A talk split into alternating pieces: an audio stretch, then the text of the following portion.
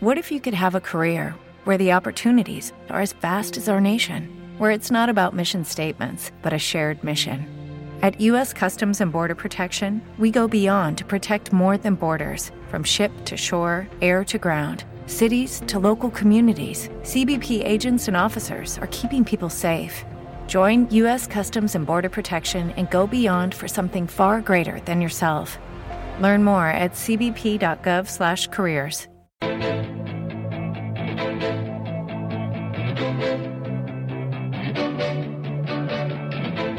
Capital Intereconomía, la brújula de la inversión.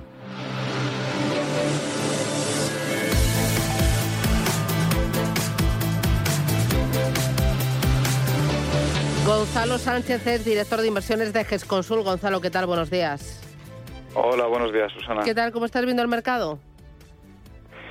Bueno, pues eh, claramente afectado, ¿no? Muy débil, con eh, la palabra recesión eh, cada vez más en la boca de todos y, y, las noticias de la crisis energética que no hace más que agravarse últimamente pues la verdad es que no, no ayuda, ¿no? El, el que haya tantos temores porque el Nord Stream 1, ese gasoducto que nos queda para la zona centro de Europa desde Rusia, eh, pueda no llegar a reabrir en un momento dado eh, tras los trabajos de mantenimiento que se están haciendo desde principios del mes pasado, pues sin duda está haciendo que, pues fíjate que mientras todas las materias primas del mundo están bajando por los temores a la recesión, el, el gas en Europa eh, pues ayer marcará un, unos 165 euros el megavatio, ¿no? Con lo cual son unos precios de locura que está haciendo pues que haya países, pues por ejemplo como Francia, ¿no? Que si antes de ayer hizo 700 euros el megavatio, una cosa así, pues ayer ya no sé lo que haría, pero quiero decir que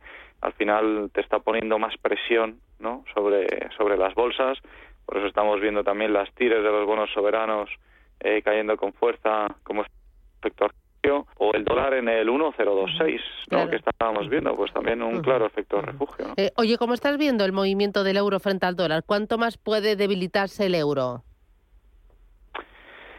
Pues a ver, es difícil, es difícil saber, porque al final hay muchos eh, temas ahí metidos, todo va a depender también eh, de la percepción que tenga la gente de cuáles van a ser las subidas de tipos, ¿no? Yo creo que las subidas de tipos ahora mismo lo que te está reflejando el mercado es que están más están sustancialmente más claras en Estados Unidos que en Europa, ¿no? Porque desde luego en Europa eh, todo lo que es la recesión nos está afectando mucho más, pero es que además las noticias de la crisis energética eh, también nos está afectando en, mucha mayor medida, ¿no? Con lo cual el mercado tiene la sensación de que en Europa van a tener que replantearse más el ritmo de subida de lo que pueda ser en, en un Estados Unidos, por ejemplo. Entonces veremos a ver. Mm, eh, ahora va a ser clave la presentación de resultados empresariales, ¿no? Y ver cómo está afectando a los márgenes de las empresas la alta inflación y la desaceleración económica. Exactamente.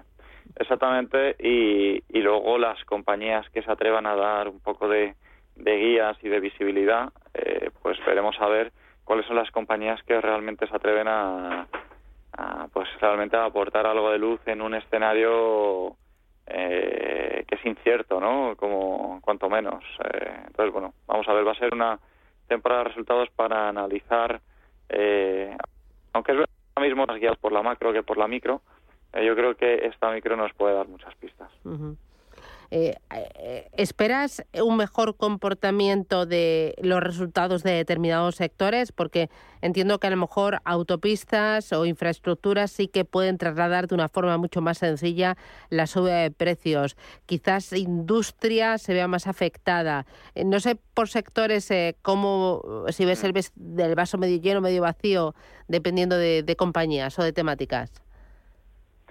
Sí, bueno, yo creo que una de las cosas que están eh, probablemente más claras en este eh, escenario tan incierto, no probablemente sea las renovables, no renovables, eh, compañías eléctricas integradas. Ahí, quitando el tema regulatorio, que la realidad es que han puesto ya una retaila de impuestos que ya, en el sentido cuando dicen van a, a grabar los los beneficios caídos del cielo ya los han grabado de varias formas distintas, con lo cual yo creo que ya queda poco por hacer, ¿no? Más allá de ese eh, de esas noticias que pueden pesar algo en el sentimiento a nivel operativo, yo creo que son compañías todo lo que sea eh, que tengan un cash flow del estilo utility, es decir, muy recurrente y muy seguro. Eh, yo creo que tiene bastante sentido, ¿no? Compañías pues como un Iberdrola, compañías de renovables, como puede ser un Greenbolt, eh, o un Greenergy, o compañías como FCC, que al final es una utility pura y dura por su eh, por sus segmentos de negocio, pues yo creo que, tienen bastante sentido.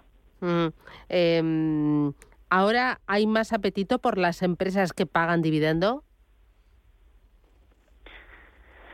En general yo creo que lo que hay más apetito es por la recurrencia, ¿no? Y por esas compañías que están pagando dividendo eh, lo están haciendo de una forma recurrente, eh, incluso que puedan ser aristócratas, es decir, que, que sean capaces de sostener y hacer crecer ese dividendo con el tiempo porque la estructura de su generación de caja es, es sólida, es creciente y sentada en un modelo de negocio oye, pues con barreras de entrada, con buenos retornos del capital, etcétera, etcétera. Yo creo que eh, ahora mismo eh, hay un cierto sesgo hacia la calidad en un entorno de incertidumbre clara eh, y, al final se, una de las formas de medirlo puede ser el, el, tema del dividendo, ¿no? Pero es verdad que hay que ver siempre la sostenibilidad del dividendo, ¿no? No todas las compañías que pagan buen dividendo hacen referencia a todas características que hemos comentado, pero, pero en estas compañías que tienen un alto dividendo sí podemos encontrar esas compañías precisamente.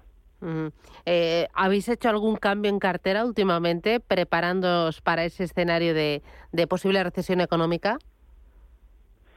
Pues hemos ido rebajando algo la parte de, materias primas, incrementando algo el sector eléctrico y de, y de renovables. Eh, esos serían un poco los principales cambios que hemos hecho y, un poco quedarnos a, la espera. Hemos hecho también, hemos bajado algo los porcentajes de inversión eh, y en ese sentido, bueno, pues vamos a ver eh, cómo va transcurriendo el verano, cómo van saliendo los datos de inflación eh, y realmente qué es lo que podemos esperar de cara al otoño.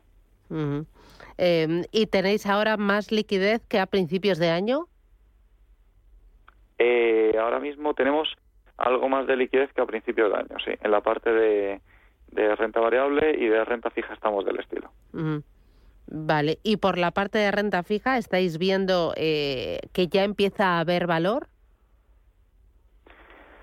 Pues todavía estamos cautos, la verdad. Todavía mantenemos una parte sustancial en, de los fondos en, liquidez y no estamos incrementando las duraciones, la verdad. No estamos yendo más allá de los 2024 eh, a principios del 2024 porque la verdad es que creemos que todavía eh, puede ser un poco precipitado el eh, lanzarse a incrementar la duración. Eh, podemos estar cerca del, del suelo en ese sentido, no hay duda de ello, pero creo que hay que tomar dos medidas ahora mismo, ¿no? que seguir siendo cauto en duración y seguir siendo cauto en la calidad crediticia. desde un tiempo a esta parte estamos incrementando la calidad crediticia de las carteras eh, porque al final aquí el riesgo de crédito está creciendo eh, y tenemos que ver pues, eh, hacia dónde va toda esta situación de recesión ¿no? que se nos está planteando en los mercados. Em, ¿Cómo, o sea, ¿Cómo afrontáis la segunda parte del año, Gonzalo? Eh, porque es un momento muy complicado. No sabemos, eh, por un lado, queremos pensar que el suelo está próximo, debido a que las caídas son muy abultadas ya este año, casi históricas, pero por otra parte, el escenario sigue siendo complicado, ¿no? En cuanto a inflación, tipos de interés, actividad económica, ahora resultados empresariales. No sé cuánto más, o no sé si tú has vivido, no, no sé cómo estáis preparando las carteras. Sí, bueno, pues lo que estamos haciendo es, eh, como comentaba, con cautela, ¿no? Estamos incrementando algo la, la liquidez de los fondos. El, el verano es verdad que, bueno, hay gente que está comentando cada vez más, ¿no? Que en septiembre podemos ver ya el pico de inflación, lo cual esto al final podría pasar de un círculo vicioso a uno virtuoso en el que eh, esa, ese pico en inflación derivara en una política monetaria menos agresiva, con lo cual en un menor daño a la economía y en ese sentido, oye, pues que no se llegara a una recesión o que en caso de llegar fuera una recesión técnica y por tanto daría alas a, esa tesis de la Fed americana del aterrizaje suave. ¿no? Eh, esto es así, pero la realidad es que no lo sabemos y ahora mismo lo que sí sabemos es que en la época estival vamos a tener un consumo que está desbocado y podemos tener unos datos de inflación que pueden todavía sorprender al alza. ¿no? En ese sentido, tenemos que verlo. Es verdad que hemos visto ya algunos datos que han sido más o menos positivos, como el dato core en el Reino Unido, que fue algo mejor, el dato de Alemania, el dato del, del deflactor del consumo privado subyacente en Estados Unidos, que es una de las medidas favoritas de la FED para tomar decisiones. Esos tres datos han sido algo mejores, pero realmente eh, tenemos una época estival que va a estar bastante caliente en términos de consumo y de servicios. ¿no? En la parte de, de hospitality and leisure en Estados Unidos, para que te hagas la idea, hay un 10% de vacantes a nivel laboral, ¿no? lo cual quiere decir que la demanda sigue estando muy por encima de la oferta y eso va a seguir presionando. El mercado de la vivienda también está muy, muy fuerte ¿no? y eso también está presionando los datos de inflación. Entonces, bueno, eh, al final, como hay una parte muy importante de inflación que viene por la parte de la oferta, y al final aquí hay una serie de imponderables, ¿no? Como estamos viviendo en, en Europa con todo el tema de Rusia, pues es difícil de conocer cuál va a ser el, el pico de inflación, pero la realidad es que por ahora preferimos eh, tomarlo con una cierta cautela eh, y en función a los datos, pues ir viendo, ¿no? Realmente eh, cómo actuar. Muy bien, pues así está el mercado y así es la forma de gestionar de GES Consul con Gonzalo Sánchez. Gonzalo, gracias, que tengas buen día, cuídate. Un placer. Un placer. Here's a little known fact. Almost half of all waste generated in Montgomery County comes from businesses, organizations, and government facilities.